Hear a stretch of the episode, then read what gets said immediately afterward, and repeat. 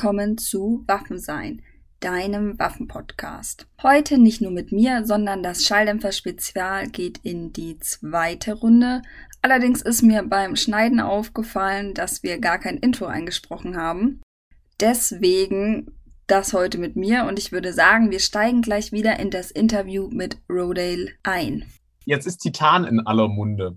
Es ist immer ein bisschen schwierig. Ich meine, es ist bei vielen technischen Dingen so, nicht nur bei Schalldämpfern, auch bei Waffen oder mein beliebtes Beispiel das Auto. Man kauft sich ein Auto, man weiß auch nicht, wie viele hunderttausend Kilometer das jetzt halten wird. Und so ist auch, wenn man sich einen Schalldämpfer kauft, kriegt man ja selten Frequenzbereiche angezeigt.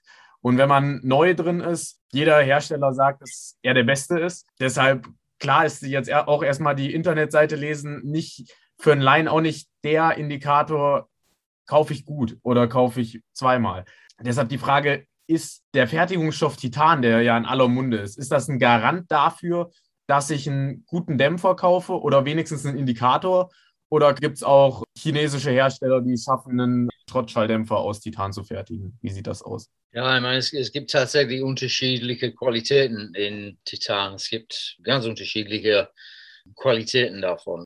Man sollte darauf achten, dass der verwendete Titan mindestens Grade 5 hat. Die meisten renommierten Schalldämpferhersteller, die ta äh, tatsächlich Titan einsetzen, die äh, verwenden wirklich hochwertige äh, Titan. Ja, die passende Legierung. Wenn wir davon ausgehen, dass es die passende Material ist, es gibt da Unterschiede in wie viel Titan habe ich tatsächlich in den Dämpfer. Ist der Schalldämpfer komplett aus Titan? Ist da nur ein Rauschen in der Mitte aus Titan?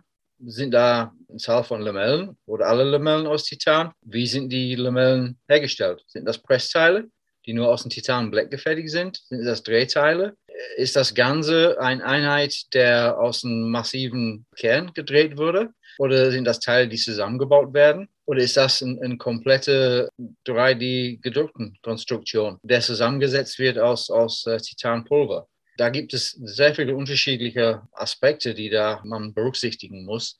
Titan ist dann nicht gleich Titan. Habe ich vielleicht, weiß ich nicht, 30, 40 Gramm Titan da drin, kann ich werben, dass es Titan hat. Aber wenn ich nur 20, 30, 40, 50 Gramm Titan habe, dann kann ich nicht davon ausgehen, dass das ganze Kern aus Titan ist. Und der Kern ist eigentlich das wichtigste Bauteil habe ich da aber einen Kern, der wirklich aus einem massiven Stück Titan hergestellt ist, äh, wird das immer robuster sein als irgendwelche Teile, die zusammengepresst sind. Da gibt es viel zu beachten.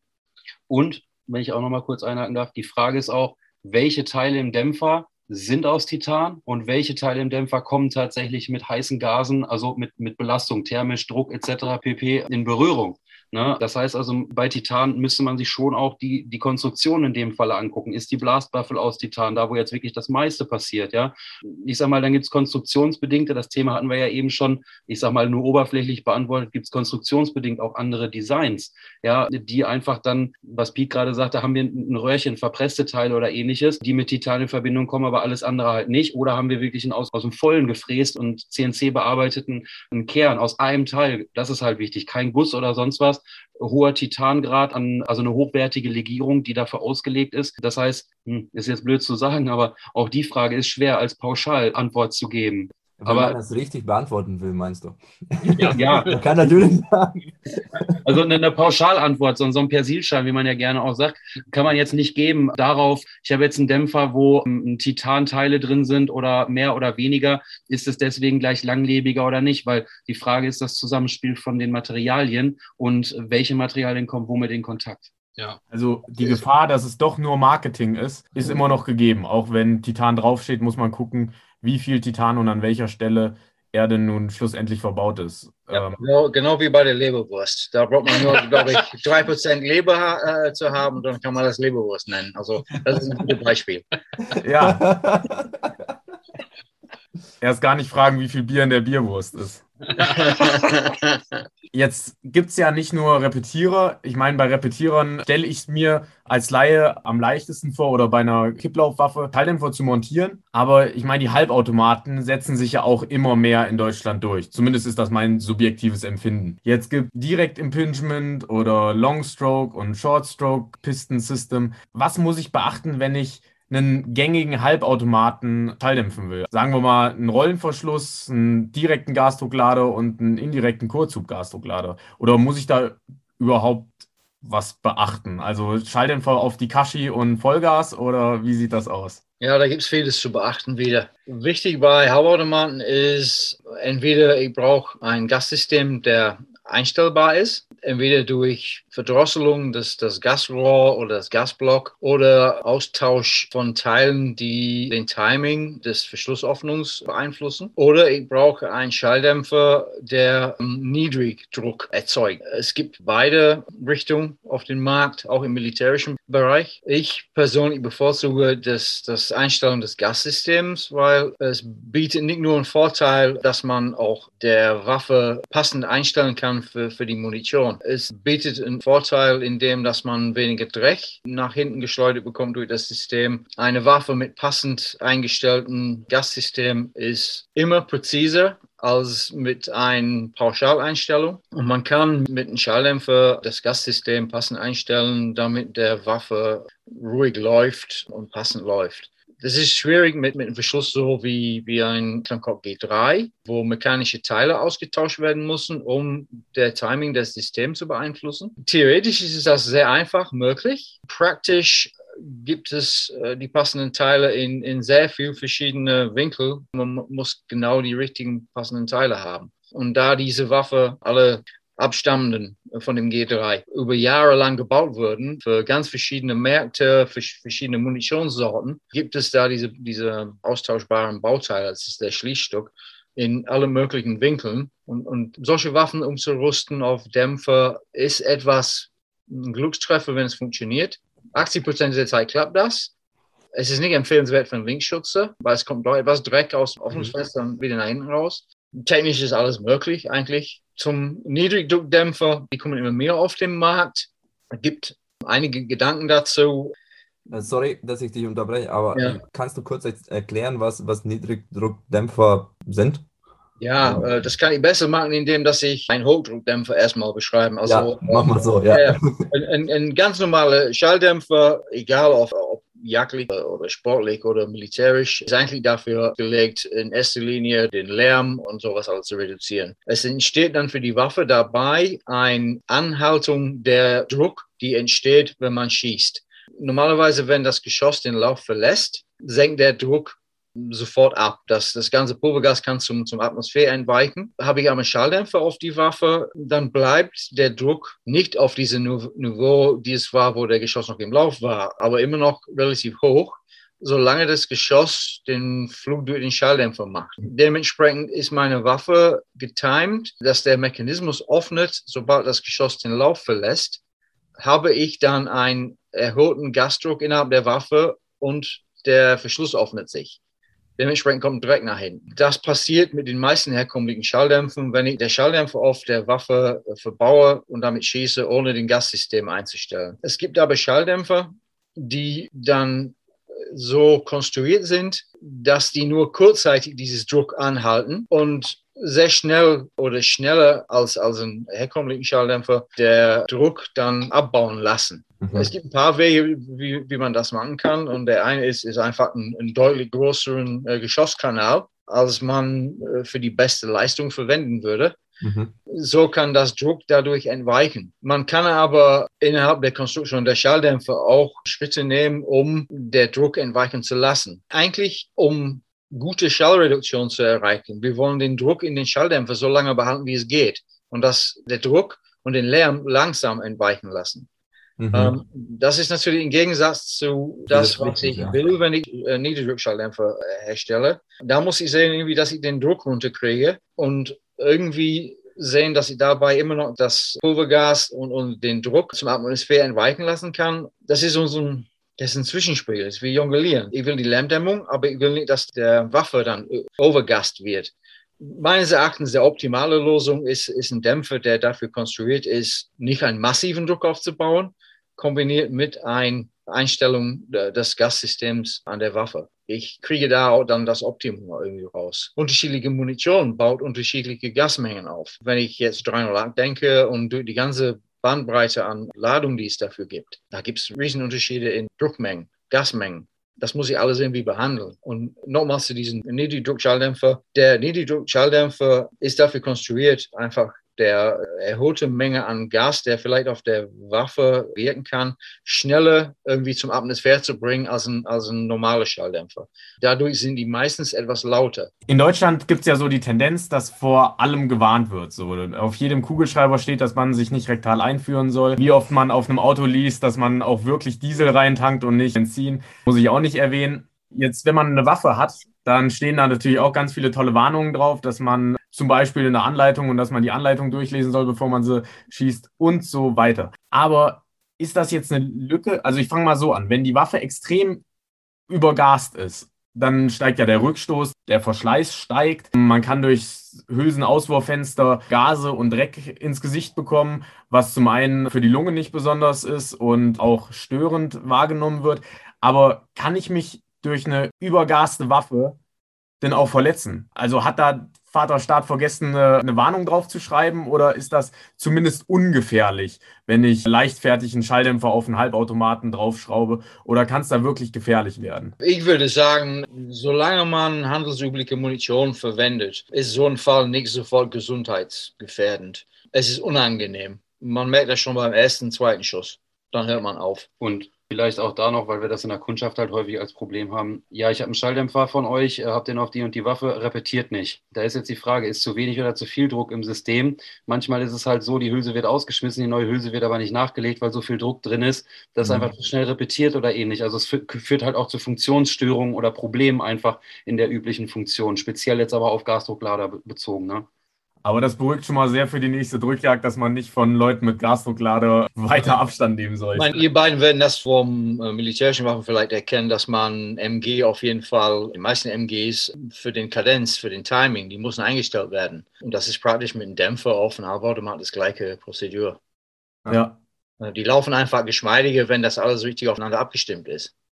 Natürlich. Ja. Und reinigen. Also für den Otto-Normalverbraucher da draußen ganz wichtig es ist nicht damit getan, sich einen Halbautomaten zu kaufen und vielleicht einen Gewinne drauf zu machen und den beim Büchsenmacher oder beim, beim Spezialisten einstellen zu lassen auf das Paket, also Munition, Schalldämpfer mit Waffe, sondern der muss halt regelmäßig gereinigt werden, weil irgendwann verdreckt das System und das führt halt zu Funktionsstörungen. Das liegt dann nicht am Schalldämpfer, das liegt auch nicht an, an Ihnen als Schützen, das liegt einfach schlichtweg daran, weil die Waffe einfach sich dreckig fühlt. Die möchte Pflege haben. Amen. Solange wir noch bei Halbautomaten sind und höhere Kadenzen sind, was empfiehlt sich dann als Schalldämpfer für solche Waffen in Bezug auf die Materialien? Würde man dann wieder sagen, Titan 0 plus Ultra oder würde man eher auf Stahl umgehen? Ich kenne mich da nicht so gut aus. Also ich würde sagen, Aluminium würde man nicht nehmen, weil höhere Kadenz wird es schneller warm und so weiter und so fort. Wenn ich jetzt richtig aufgepasst habe hier, was ihr alle erzählt habt, gibt es da irgendwelche Präferenzen oder ist das wieder so eine Frage, die man nur mit Ja, aber beantworten kann? Also ganz entscheidend ist natürlich der Anwendungsbereich, wenn man den, den Halbautomaten nur jagdlich nutzt dann mhm. hat er auch keine Gefahr für eine Überbelastung, dann tut es auch ein äh, Aludämpfer. Wenn okay. man den natürlich auch vielleicht mal in einem sportlichen Rahmen betreiben möchte, also sofern man das mit einem Schalldämpfer darf, also als Jäger kann man aber durchaus üben gehen, dann kann man drüber nachdenken. Da muss man natürlich trotzdem die, die, ja, die zugelassenen äh, Maximalschüsse für einen Dämpfer einhalten. Und da ist natürlich ein Dämpfer aus Edelstahl oder aus Titan, ja, bietet sich dann an, aber bietet sich aber auch bei einem Repetierer an, wenn du wirklich viel hintereinander schießen willst und üben willst. Mhm. Also mhm. das würde ich da gar nicht so allein nur auf den Halbautomaten runterbrechen, weil es ist dann wirklich doch abhängig, wie viel will ich, was erwarte ich jetzt eigentlich, wie viel schieße ich und davon hängt es dann eigentlich auch ab. Genau, und, aber beim Halbautomaten kommt halt auch immer noch mal das Thema, also wenn ich jetzt viel schießen will, weiß ich nicht, sagen wir mal 300 Schuss in einer halben Stunde, ja, mag ja sein, vielleicht hat einer Bock drauf, dann brauche ich schon gewisse Schalldämpfer, dann muss es ein Edelstahl oder ein Volltitan-Schalldämpfer sein. Problematisch ist aber bei, bei einigen Produkten, die am Markt angeboten werden, dass wir da aber nicht in den gehörschonenden Bereich hinunterkommen. Wir haben eine hohe Haltbarkeit, gegebenenfalls auch ein hohes Gewicht, der macht diese Schussleistung mit, der hat aber auch gar nicht die Zielsetzung, in den gehörschonenden Bereich reinzukommen. Ja, mhm. und dann gibt es halt wiederum Produkte, die können sowohl beispielsweise diese eben genannte Schussbelastung ab. Gut, die glühen dann, aber ist halt so, aber die kühlen auch wieder runter und die können aber trotzdem im gehörschonenden Bereich sein. Und es gab auch sagen wir mal, einen interessanten Test dazu, wo unser Volltitan-Schalldämpfer, um das nochmal kurz eben beiläufig zu erwähnen, ungefähr 6 Dezibel unter den hiesigen vergleichbaren Schalldämpfern lag und im Häuserkampf in der Simulation, also es war eine behördliche Qualifizierung, äh, mhm. äh, in der Häuserkampfsimulation tatsächlich von den ganzen Richtmikrofonen und den ganzen Mess- und Ortungsgeräten war es der einzige Schalldämpfer, der nicht geortet werden konnte, wo nicht festgestellt werden konnte, wo sich diese Person in diesem Testgebäude befindet. Ja, mhm. also das sind halt so wieder dann solche Faktoren. Was ist das Anforderungsprofil am Ende? Ne, wenn ich als IPSC-Schütze beispielsweise jetzt, oder man kennt das aus Amerika, wenn die dann da mit ihrem Halbautomat stehen, dann da drei Schuss, nächste Scheibe drei Schuss, nächstes Fenster nochmal fünf Schuss, da drei Schuss, Magazin raus, wegschmeißen, James Bond-mäßig, nächstes Magazin rein, das auch noch leer gepumpt, dann habe ich natürlich eine hohe Schussbelastung und dann kommt die Kurzwaffe noch mit Dämpfer dazu und, und, und. Gut, Amerika, andere Welt. Ne? Aber das, das ist halt auch wieder Anforderungsprofil. Und da gibt es dann aber auch wieder Unterschiede. Ne? Ja, Titan ist eigentlich der optimale Material, um den Bereich zwischen Jäger und, und Militär zu über, überdecken. Will ich aber eigentlich einen richtig militärischen Schalldämpfer, der für wirklich hohe Belastung im Feuergefecht ausgelegt ist.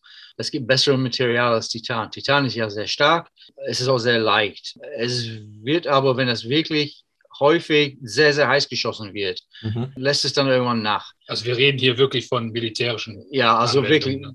Vollautomat jetzt. Ne? Oder, mhm. oder wirklich in einem, einem heftigen Feuergefecht, da kommt das, das Material äh, Inconel oder auch äh, Stellite ins Spiel hinein.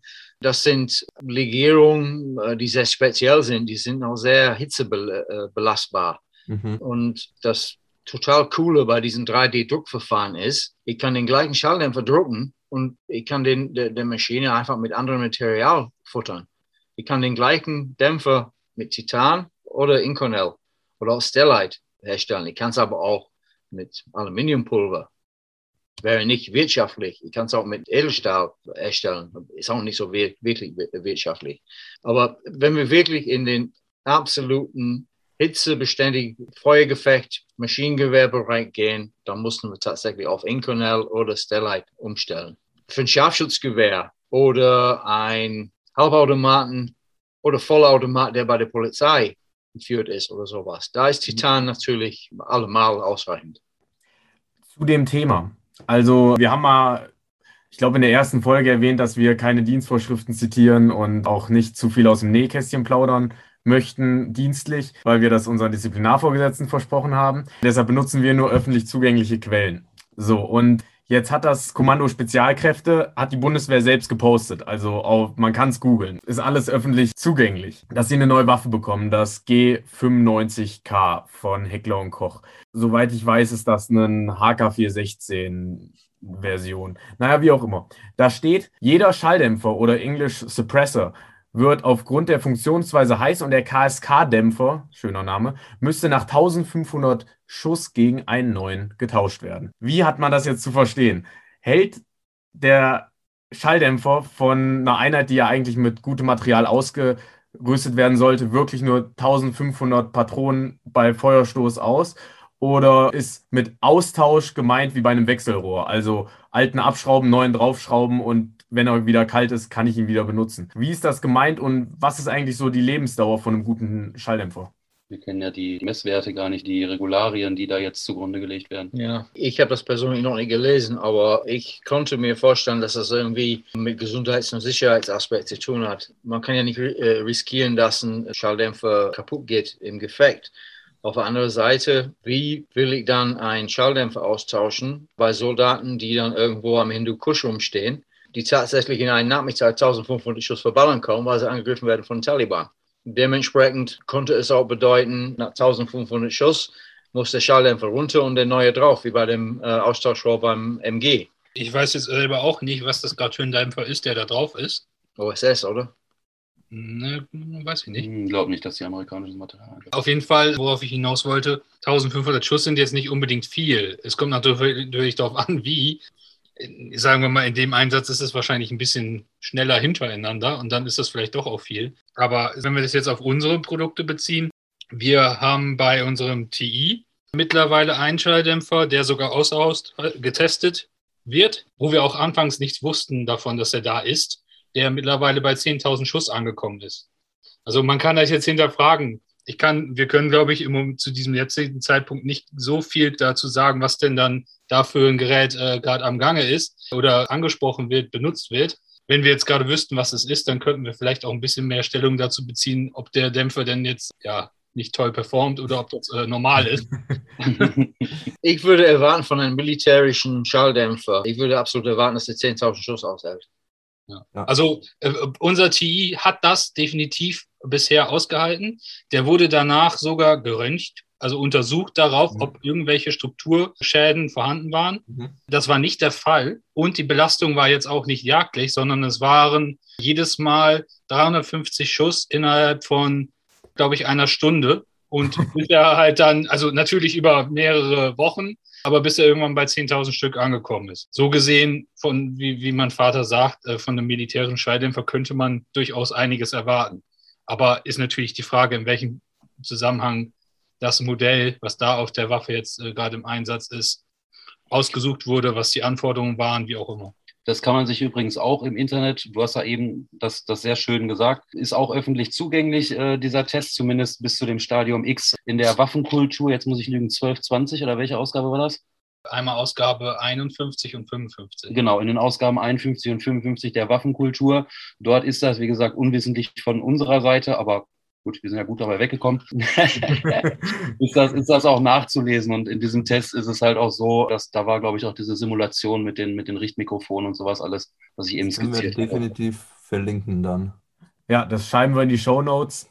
Ja, und 350 Schuss in einer halben Stunde, das ist jetzt auch, ja, das. Nur da, da hat man mal eine, eine Vorstellung, wie weit man als Jäger davon entfernt ist, einen guten Schalldämpfer auszubelasten. Ne? Also ich kenne keine Drückjagd, wo sowas stattfindet. Also wenn, dann nehme ich bitte beim nächsten Mal mit.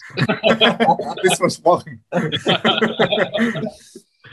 Aber jetzt, um mit, der, mit den Spekulationen weiterzumachen, ich habe eine andere, sehr spezielle Frage. Kann man Schalldämpfern auf Flinten montieren? Beziehungsweise kann man die auch für, für ein Schrotgewehr äh, jetzt, also für, für Flinten jeglicher Art, Schalldämpfern benutzen?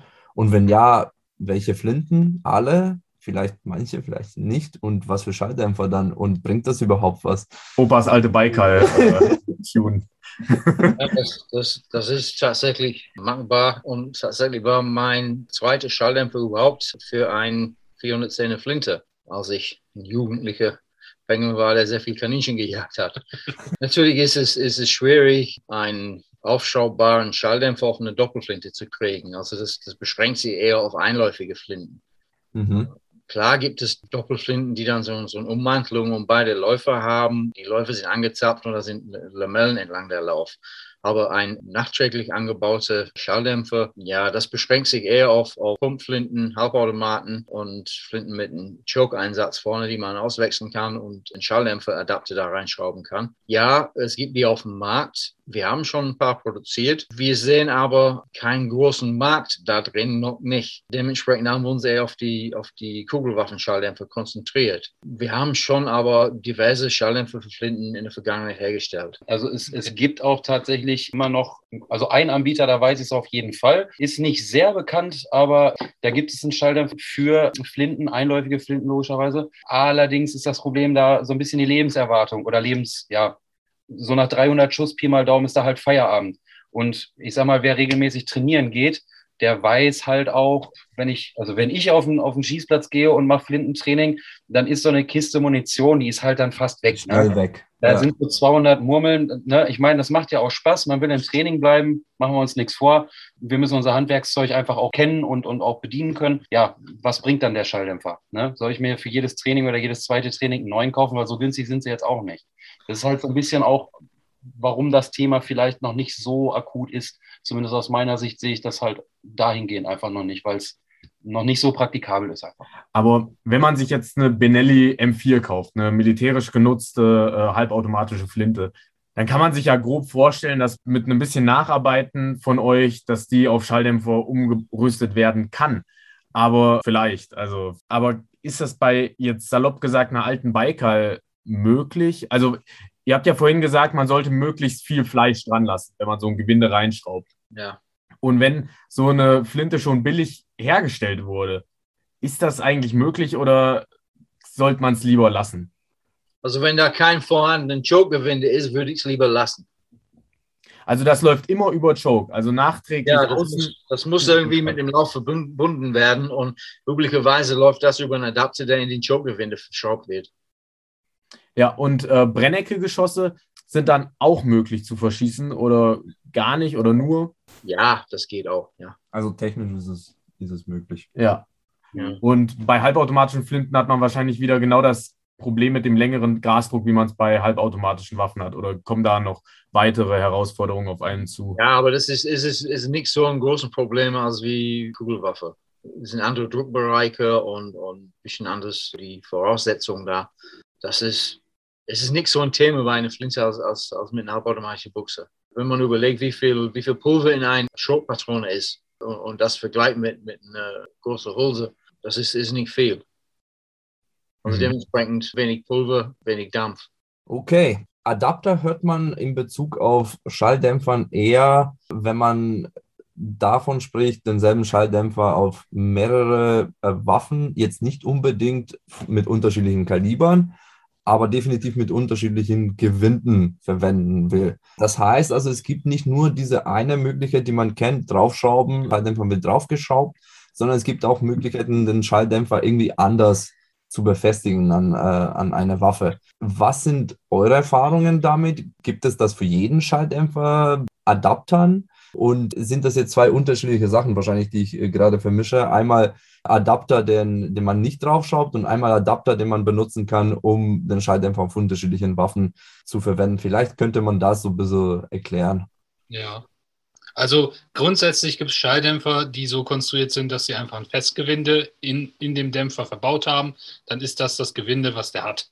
Und Mhm. äh, da wird es auch schwierig irgendwie zu adaptieren in den meisten Fällen. Aber doch sehr viele Anbieter, wir auch, nutzen quasi ein Grundgewinde in den Dämpfern und arbeiten dann mit Adaptern, um auf die gewünschten Gewinde der Kunden zu reagieren. Da gibt es natürlich auch Unterschiede in der Art und Weise, wie diese Adapter funktionieren. A, äh, in der Qualität. B, ob es da irgendwelche Möglichkeiten gibt, diesen Adapter mehrmals irgendwo zu verbauen. Also es gibt Adapter, die verbaut man einmal und die sind dann auch da drin, die kriegst du auch nicht mehr raus. Dann gibt es Adapter, wie zum Beispiel unsere, die eine äh, Schlüsselaufnahme, Sechskant-Schlüsselaufnahme in sich drin verbaut haben, sodass man diesen Adapter auch austauschen kann. Das hat natürlich hin, dahingehend einen Vorteil, dass man unabhängig von der Waffe immer die Möglichkeit hat, diesen Schalldämpfer auch mitzunehmen. ja, wieder, wieder mitzunehmen oder auch dann irgendwann umzurüsten auf, sagen wir mal, man hat jetzt die, die eine Waffe ein paar Jahre geführt und irgendwie hat man Lust auf was Neues oder was weiß ich Mhm. was im Grund. Aber man findet den Schalldämpfer einfach super und der ist auch noch top in Schuss. Wenn du dann die Möglichkeit hast, über so eine Schlüsselfläche diesen Adapter wieder auszubauen, kannst du dann natürlich auch einfach auf die neue Waffe adaptieren und musst dir jetzt nicht unbedingt dafür einen neuen Schalldämpfer kaufen. Das ist eine Variante. Grundsätzlich ist bei, bei dem Thema Adaptern auch zu sagen, die werden äh, normalerweise mit einer Schraubensicherung eingeklebt. Es ist aber nicht zwingend notwendig. Sie können auch genauso auf die Waffe befestigt werden, üblicherweise auch mit Schraubensicherung, sodass man dann quasi all seine Waffen aufbereitet, um dann den Schalldämpfer darauf zu benutzen. Das Schöne äh, bei dem System mit einer Schlüsselfläche ist aber halt, dass man selbst dann noch, wenn man diesen Kleber verwendet hat, also Loctite, äh, Mittelfest, irgendeine, also irgendeine Schraubensicherung, dass man dann auch noch durch den Einsatz von äh, Hitze diesen Kleber wieder lockern kann und selbst dann, wenn er fest verklebt ist, immer noch wieder die Möglichkeit hat, diesen Adapter auszutauschen. Aber dazu braucht es natürlich einen Adapter, der die entsprechende Qualität mitbringt und auch eine Schlüsselfläche hat. Den findet man nicht überall. Es gibt ein, ein zwei Anbieter, die das können oder die das anbieten. Muss man halt vorher darauf achten, wenn man sowas vorhat. Dann gibt es aber auch alternativ zu einem Adapter auch ja, Art Mündungsbremsen, die als Adapter funktionieren. Das geht nicht bei jedem Konzept, das hat auch nicht jeder Hersteller und es passt auch nicht bei jedem Hersteller zu jedem Modell. Diese Möglichkeit gibt es aber auch für Leute, die ja, die, die es halt ein bisschen schicker haben wollen auf der Waffe, die nicht unbedingt jetzt, sage ich mal, einen Adapter verkleben wollen auf, vorne auf dem Gewinde, sondern halt mit so einer Bremse oder, oder wenn sie dann ins Ausladen fahren, wo sie keinen Dämpfer anwenden dürfen, dann haben sie eine, eine Bremse zumindest vorne drauf, äh, wenn man das möchte. Das wäre noch ein Faktor. An, und ein weiterer Punkt, den es da noch gibt, der auch hier und da mal immer wieder gefragt wird, ist äh, ein sogenannter Schnelladapter.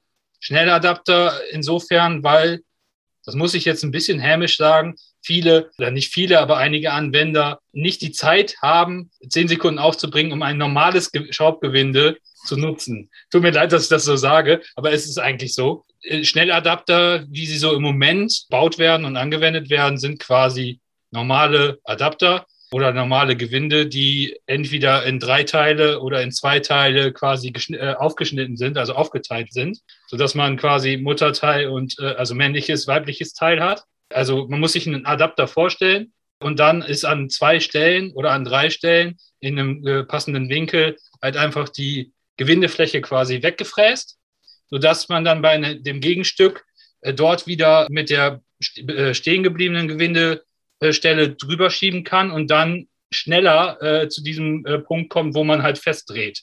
Also sowas wie das Trilog von äh, Heckler und Koch oder wie kann man, wie kann man sich das vorstellen? Ja, in die Richtung. Allerdings ist das halt in, auf, die, auf der jagdlichen Anwendung immer ohne Arretierung. Und da ist genau so das Problem, was wir sehen. Und das ist auch der Grund, warum wir diese Form von Schnelladapter bis heute noch nicht angeboten haben. Wir sind aber sehr, sehr nah dran, jetzt eine Lösung für uns anzubieten, mit der wir zufrieden sind, weil wir wirklich seit Jahren sagen, nein, diese Art von Schnelladapter, die es auf dem Markt gibt, ist uns nicht sicher genug. Und das hat mhm. auch tatsächlich sich bewahrheitet, weil es wirklich viele Unfälle tatsächlich gab mit locker geschossenen oder nicht vernünftig oder abgenudelten Schnelladaptergewinden. Und für uns ist es einfach ein Schnelladapter ohne eine Arretierung ist einfach ein, ja, ist einfach ein Gefahrenrisiko. Deshalb ist das auch ein Thema, was wir sehr lange für uns so untersucht haben. Und es führt doch dann auch immer mal wieder zur Diskussion. Aber am Ende zeigt sich doch sehr häufig, dass das ja, es führt halt doch mal zu Unfällen und das kann man halt vermeiden.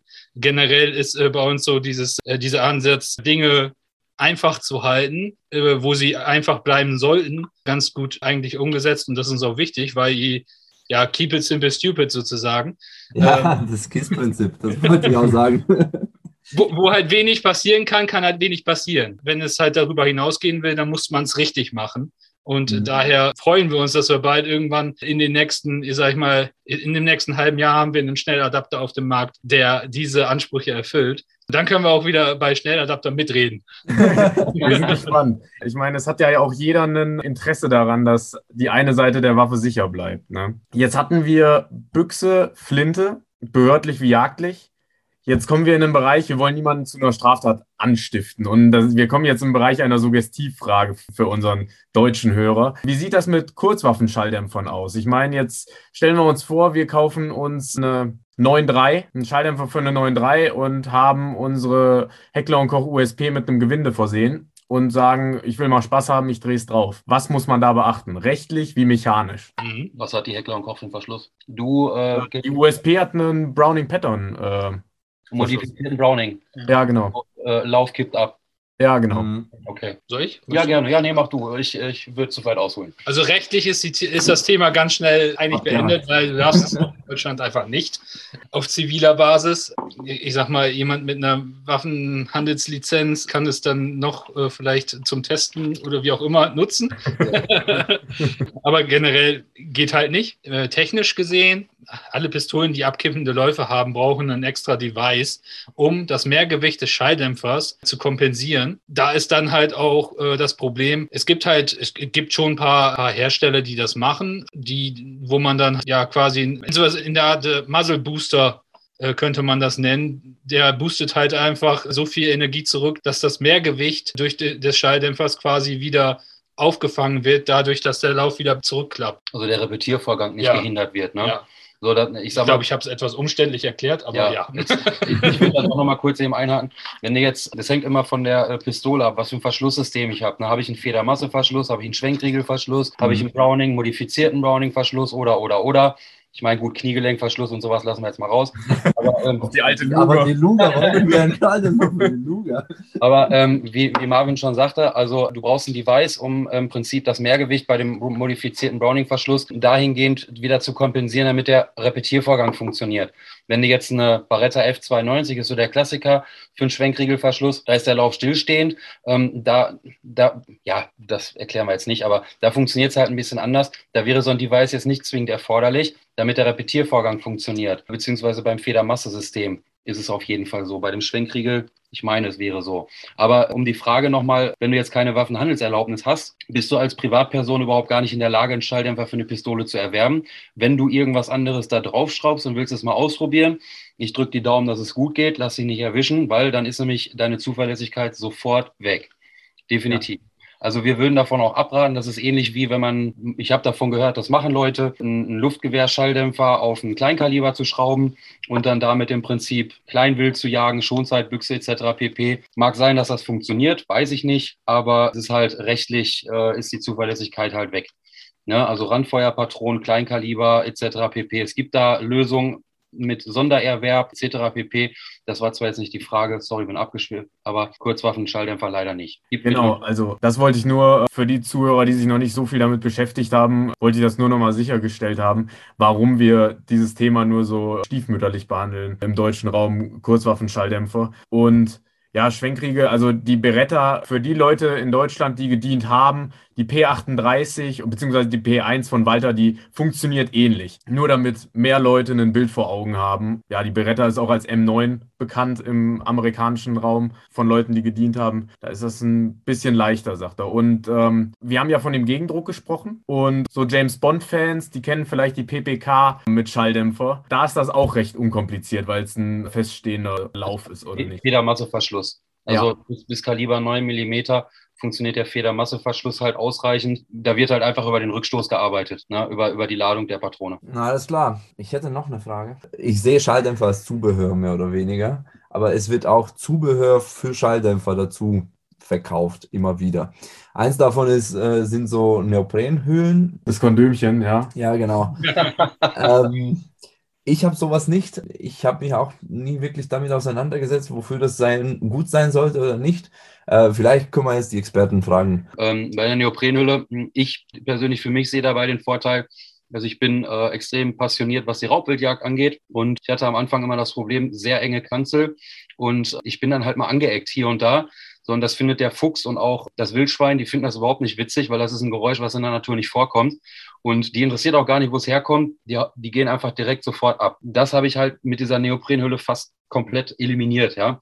Jetzt mhm. ganz blöd einfach, ne? Also das ist so für mich der, der Ansatzgrund. Es gibt sicherlich auch einen optischen Grund. Es gibt Neoprenhüllen in wirklich echt coolen Designs mittlerweile. Muss dann jeder selber wissen, aber das ist so für mich eigentlich der Beweggrund. Was es jetzt halt nicht ist, ich habe das, ich bin da mal gefragt worden tatsächlich im, im Support-E-Mail, wie viel Dezibel zusätzliche Reduktion kann man denn von einer Neoprenhülle erwarten? Ich muss zugeben, ich war erst etwas irritiert und habe mich auch selbst hinterfragt und habe dann auch Pete und Marvin damit, weil ich war überfordert mit dieser Frage, muss ich zugeben, weil ich halt wirklich gedacht habe, da wäre irgendwas dran. Logisch erklären konnte ich es mir nicht, aber fachlich erklärt konnten die beiden mich beruhigen, dass da halt keine zusätzliche Reduktion zu erwarten ist, denn wie soll diese Hülle oder das, das Kondom halt irgendwie zusätzlich Schall reduzieren. Ähm, das funktioniert einfach nicht. Es sei denn, es ist gemeint, hau jetzt mit der Büchse und dem Dämpfer irgendwo vor die Ecke. Dann ist es natürlich besser, wenn ich, wenn ich eine Neoprenhülle drum habe. Also dann, mhm. also wenn ich da jetzt wirklich bam, bam, bam und ich will nicht, dass einer hört, dann macht. Mhm. Also eigentlich, wenn da irgendwo dran steht, bis zu 3 dB mehr, Marketing. es ist so ein Accessoire, könnte man sagen, damit die genau. Waffe besser aussieht und Vielleicht, damit man nicht mit dem Schalldämpfer irgendwie am Kanzel oder am Baum oder wo auch immer. Jetzt gibt es auch wieder so ein paar, ich meine, jeder will ja mit einem, oder viele wollen mit Schalldämpfern verschiedene Dinge erreichen. Im militärischen hat es verschiedene Gründe. Das Mündungsfeuer ist einer, Arbeitsschutz ist ein anderer. Man will trotzdem möglichst kurz sein. Wenn man, ah ja, auf die Taktik wollte ich jetzt nicht so genau raus, aber es gibt verschiedene Gründe, sich einen Schalldämpfer zu holen. So. Und jetzt gibt es verschiedene Kaliber, speziell 300 Blackout aus den USA, was ja als das Schalldämpferkaliber gehandelt wird. Ansonsten wird oft 45 ACP für Kurzwaffen in den Raum äh, geworfen, eben um diesen Überschallknall zu verhindern, weil sie eben Unterschall fliegen. Und da haben mir Leute aus dem militärischen Sektor gesagt zu meinem jagdlichen Schalldämpfer, ja, das bringt ja gar nichts, weil du schießt ja Überschallmunition. Ich habe es verneint, weil ich finde, den äh, Mündungsknall zu minimieren ist auch schon Arbeitsschutzgenüge. Deshalb die Frage, auf die ich hinaus wollte, ist, ratet ihr im jagdlichen Bereich zu einem gewissen Kaliber oder einer Laborierung oder sagt ihr möglichst schwere Geschosse oder hat das Kaliber einen Einfluss im jagdlichen Bereich, also ich spreche von hochwildtauglichen Kalibern, auf die Dämmleistung oder sagt man einfach mehr Volumen im Schalldämpfer für eine größere, für eine stärkere Patrone? Wie sieht das aus? Ja, große Kaliber sind schwerer zu dämmen als kleine natürlich. Habe ich da einen riesengroßen Kugel, brauche ich einen riesengroßen Loch. Dementsprechend kommt da mehr Lärm nach vorne raus. Dementsprechend muss ich das kompensieren mit, mit Prallfläche, Lamellen und, und Volumen. Der gängigste Kaliber für, für Schalldämpfermessung ist, ist bestimmt 300 Winchester. Da sind die meisten Messungen mitgemacht worden und das tatsächlich, das bietet sich sehr gut an, als, als sehr geeignet für Verwendung mit Schalldämpfer. Aber in 30 3006 ist fast genauso gut. 7x64 geht auch ganz, ganz gut. 857. Also alle diese Standardkaliber sind sehr gut geeignet für Verwendung mit Schalldämpfer. Die kleineren Patronen äh, 222, 223, die produzieren nicht so viel Lärm wie die großen. Die sind 1, 2 Dezibel weniger und der Zeitdauer der anstehenden Lärm ist in kleineren Hosen auch weniger. Aber ich habe eine größere Hose, eine größere Kugel, muss ich wirklich da was leisten, um das leise zu kriegen. Schieße ich eine Magnum-Patrone, habe ich viel Pulver. Ich habe dann Lärm, der lange anhält. Und ein ein lang anhaltender Spitzenschallpegel ist natürlich immer schädlicher als einer, der nur von ganz kurzen Dauer ist. Meine, wir reden über äh, Millisekunden da. Ne? Aber generell Standard-Patrone mit einer Hülse-Volume von irgendwo zwischen 243 Winchester 308, 3006 bis 9362. So. Also diese Standard-Patronen sind relativ einfach, gute Dämmleistung mit zu erzeugen. Man kann noch, was man noch anfügen könnte, die angesprochenen Magnum-Kaliber. Es bedarf von der Größe des Schalldämpfers da durchaus ein Gedanke in, in Richtung, bei Magnum, dass man, oder sagen wir mal, bei einem 308 Schalldämpfer oder eine, das Kaliber 308 hat andere Voraussetzungen oder Ansprüche an den Schalldämpfer, jetzt gegenüber zum Beispiel einem 300 Winmark, weil dort einfach mehr Gasdruck dann vorherrscht. Deshalb ist es tendenziell so, dass ein, bei den Magnum-Kalibern Schalldämpfer benötigt werden, die in der Expansions- oder in dem ersten Expansionsraum etwas mehr Volumen anbieten. Deshalb, so wie mein Vater gesagt hat, Standardkaliber über die Bank weg sind eigentlich relativ gut. Das eine jetzt vielleicht minimal besser, aber re relativ gut zu dämpfen. Das heißt aber nicht, dass Magnum-Kaliber nicht auch gut zu dämpfen sind. Es gibt halt nur ein paar Faktoren, die dann noch mit berücksichtigt werden müssen. Wir bieten zum Beispiel auch für so ein Hammerkaliber wie 338 Lapua Magnum auch einen Schalldämpfer an, den TI55. Da braucht der Schalldämpfer einfach eine ganz andere Voraussetzung als jetzt ein Schalldämpfer für eine 308. Das ist einfach so. Also das Material muss mehr aushalten, man braucht mehr Volumen. Das ist halt einfach ein Fakt, der da mit reinspielt. Aber bei den Standardkalibern sind die alle durch die Bank weg eigentlich relativ gut zu dämpfen. Ich darf noch anfügen, und mit unserem TI55 sind wir tatsächlich in der Lage, eine 338 Lapua Magnum indoor gemessen in den Gehör gehörschonenden Bereich zu bringen. Also unter 137 dB auch beim Erstschuss. Ich wüsste bis jetzt keinen oder ich habe noch keinen gefunden, wo annähernd das erreicht wurde. Also das ist schon wirklich Volumen, Geometrie, Konstruktion, Material, da sind wir ja in Druckbereichen, da geht schon rund, da passiert was. Ja? Jetzt sind wir nochmal bei den Kalibern. Ich meine, das Mil der militärische Bereich und der jagdliche Bereich, die beeinflussen sich ja stets und ständig. Also auch historisch war es immer so. Jetzt sieht man bei im militärischen Sektor oft sehr kurze Rohre. Und das sieht natürlich cool aus. Und ich will das auch gar nicht verurteilen. Halbautomaten oder auch das Mantra lieber tot als uncool ist so. Äh, man will sein Arbeitsgerät ja auch einigermaßen anschauen können. Aber dieser Trend zu sehr kurzen Rohren, was haltet ihr davon? Also bei einem Standardkaliber. Wir reden nicht von 9, ah, vielleicht schon von 9,3, aber wir reden nicht von 50 BMG. Bei einem Standardkaliber hochwildtauglich, womit man auf Sau und Rotwild jagt, wie kurz sollte man da gehen? Also 16 Zoll ist im militärischen bei einer AR-15 ja doch eher von der langen Sorte, aber im jagdlichen ja eher von der kurzen Sorte. Was ist da so eine gute Gratwanderung? Also ein Teil der Antwort hast du eben selbst schon gegeben. Und zwar ist da maximal ausschlaggebend äh, wieder der Anwendungsbereich. Ja? Wenn ich jetzt sage, ich habe eine 308, die soll maximal führig werden, so führig wie es eben geht. Meine Jagddistanzen sind 80 bis 150 Meter. Ich habe bei mir im Revier meinetwegen auch äh, Rotwild. Ich habe also kräftiges Wild, starkes, gewichtiges Wild auch. Ich möchte es aber maximal führig haben. Dann ist halt, ich nehme eine stärkere Laborierung bei der 308. Ich mache das Rohr auf 42 Zentimeter, weil bis 300 Meter, 350 vielleicht, habe ich überhaupt gar keinen Nachteil. Ich habe geringfügigen Geschwindigkeitsverlust. Ja, also der hiesige Jäger oder vielleicht auch der traditionelle Jäger, wenn man das so sagen darf, der ist ja der Auffassung, ich brauche ein langes Rohr, lange Rohre schießen präzise. Es ist aber rein logisch erklärt genau umgekehrt. Ein kurzes Rohr, also kurzer Lauf, ja, für den Jäger, der hat ein besseres Schwingungsverhalten als ein langer Lauf. Das heißt also, ich erreiche zum einen mit einem kurzen Lauf schon mal eine bessere Treffpunktlage. Des Weiteren, der Energieverlust auf ungefähr einen Zoll Laufkürzung sprich also zweieinhalb Zentimeter Laufkürzung, habe ich einen Energieverlust von circa, äh, Geschwindigkeitsverlust, Entschuldigung, von fünf bis sieben Meter die Sekunde bei einer 308. Ja, wenn ich jetzt zehn Zentimeter, also vier Zoll abschneide, Pi mal Daumen, meistens sind es nur 9 cm von 51 auf 42 cm runtergekürzt.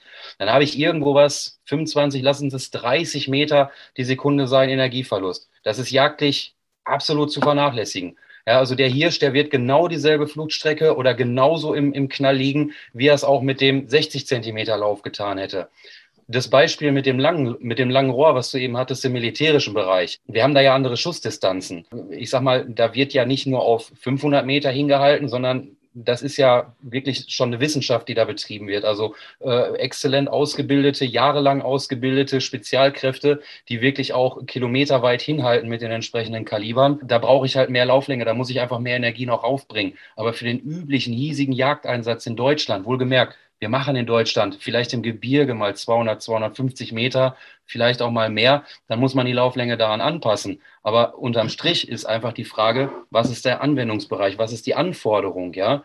Wir hier am Tisch, also Marvin, Pete und ich, glaube ich, kann ich für uns alle sprechen. Wir sind absolute Freunde von kurzen Läufen, weil was soll ich, was soll ich das lange Gerödel unnötig mitschleppen, wenn ich es eh nicht brauche? Aber jetzt ein, ein 10 Zoll Rohr auf einer 308 würdet ihr abraten? Kommt drauf an. Ja, das ist äh, bei 308 ist das extrem kurz, ne? 10 Zoll. Wenn das ein, ein uh, Squad Marksman's Rifle ist oder sowas, wo der Soldat wirklich im Nahkampf mit dienen muss, Häusekampf, dann ist ein 10 Zoll Rohr, ich denke jetzt an den, den Mark 18 oder sowas bei den, bei den Amis, äh, da ist ein 10 Zoll Rohr recht üblich. Da ist der Handling und, und dass ich schnell durch einen, einen Türrahmen komme, ähm, von Zimmer zu Zimmer und sowas, diese Nahkampfbereich, das ist wichtiger, als dass ich der, ähm, der sei jetzt Taliban, der mich von 500 Meter weiter weg beobachtet, dass ich den dann ausschal ausschalten kann. Ne? Und man muss dann die, die üblichen Kampfdistanzen in den heutigen Gefechten angucken. Die sind, die sind kürzer als vielleicht in Korea waren dementsprechend im militärischen Bereich der Tendenz, kürzere Läufe zu verwenden. Das hat man über die Jahre jetzt in Afghanistan und Irak auch beobachtet. Die Waffen sind immer kürzer geworden. Dafür sind, sind Waffen eingeführt worden und ich denke jetzt an Designated Marksman's Rifle und sowas alle, der nicht unbedingt der erste Mensch ist, der den, den Tür einkickt. Ne? Der ist eher der Letzte, der da durch und, und der, der macht dann nicht den, den äh, ersten Schuss im, im Hausekampf, aber der hat eine Waffe, wenn man weiter weg äh, herausreichen muss, ist, ist dann ein, ein, ein 16 Zoll 308 absolut ein 500 Meter Waffe. Ne? Ja. Also, also zur Erklärung für unsere Zuhörer, die äh, aus, nur aus dem militärischen Bereich kommen, mit 308 meinen wir äh, 762 mal 51. Und für die, die nicht aus militärischen kommen, Designated Marksman soll irgendwas zwischen, also kein richtiger Scharfschütze, aber so, so die Brücke zwischen Scharfschütze und normale Schütze schließen. Genau, nur für unsere Hörer, die nicht so tief in der Materie drin sind. Ja, genau. Ich würde, ich würde gerne auch noch was anfügen dazu. Wenn wir jetzt in, zum, äh, im jagdlichen Bereich vor allen Dingen Kunden beraten zu Lauflängen, wir geben zu allen möglichen Kalibern, geben wir Optimalmaße, Minimalmaße und aus unserer Sicht absolut Maximalmaße, die man überhaupt für Lauflängen anwenden sollte, geben wir mit. Da ist natürlich immer berücksichtigt, dass, dass das alles auch noch am Ende vernünftig funktioniert und jagdlich anwendbar ist. Das definitiv äh, ist dabei. Da kann man, da kann man sich auch darauf verlassen, weil das über Jahre hinweg äh, erprobt wurde bei uns. Die Angaben, die passen einfach. Dazu kann man auch sagen, gerade in Verwendung mit einem Schalldämpfer bietet sich natürlich ein kurzer Lauf zusätzlich auch noch an, weil der, das Anbringen eines Schalldämpfers führt ja erstmal tendenziell da wieder dazu, dass man die Waffe länger macht. Deshalb ist es gar nicht so doof, wenn man sich als Jäger überlegt, ey, wie weit sind eigentlich meine täglichen Schussdistanzen? Dann brauche ich einfach keine Waffe, mit der ich äh, auf äh, 800 Meter präzise treffe. Wenn ich mich immer bis 200 Meter bewege, dann kann ich den Lauf ruhig abschneiden und äh, mir dann einfach einen Schalldämpfer gönnen, der vielleicht dann nochmal drei Zentimeter länger ist oder so. Das macht mehr Sinn. Und wenn man sich dann Schalldämpfer aussucht, der auch haltbar ist, der auch mit eventuellen Problemen, ich weiß nicht, wenn Brennschluss äh, außerhalb des Laufes stattfindet, weil man eine Laborierung verwendet, einmal die irgendwie nicht vernünftig äh, dazu passt oder was weiß ich was, dann ist das auch gar kein Problem. Aber auch da sind all diese Angaben, die wir mitgeben, berücksichtigen eigentlich auch so das Problem mit, mit, einem, zu, mit einem Brennstoß außerhalb des Laufes. Dementsprechend ist da eigentlich auch wenig Gefahr. Aber die Kombination aus einem kurzen Lauf und einem Schalldämpfer macht definitiv Sinn. Ja, und kaliberabhängig, ja. Also man kann nicht jedes Kaliber beliebig weit runterschneiden. Ja, also eine 308 bietet sich an. Da bin ich mit 42 Zentimeter, eine 5,56 mal 45 beziehungsweise eine 223 Remington. Ja, die kann ich je nach Dralllänge. Hier sind zwei Standard-Dreiellängen unterwegs. Kann ich die einkürzen, hat aber dann auch einen Effekt aufs Geschossgewicht. Also es hat immer was mit dem Drall und mit dem gewünschten Einsatzbereich zu tun und natürlich dem Kaliber, was einfach wie viel Rohr, äh, wie viel Lauflänge braucht das Kaliber einfach, um das Geschoss zu stabilisieren. Sind schon ein paar mehr Faktoren, also einfach jetzt sagen, okay, wir schneiden jetzt mal die Abschnitt dann halt nicht. Kompensiert auch viel mit äh, vielen Dank, dass ihr euch Zeit für uns genommen habt. Das war sehr aufschlussreich. In dem Bereich hätten wir keine besseren Fachleute rankriegen können. Vielen Dank für eure Aufmerksamkeit und bis zum nächsten Mal.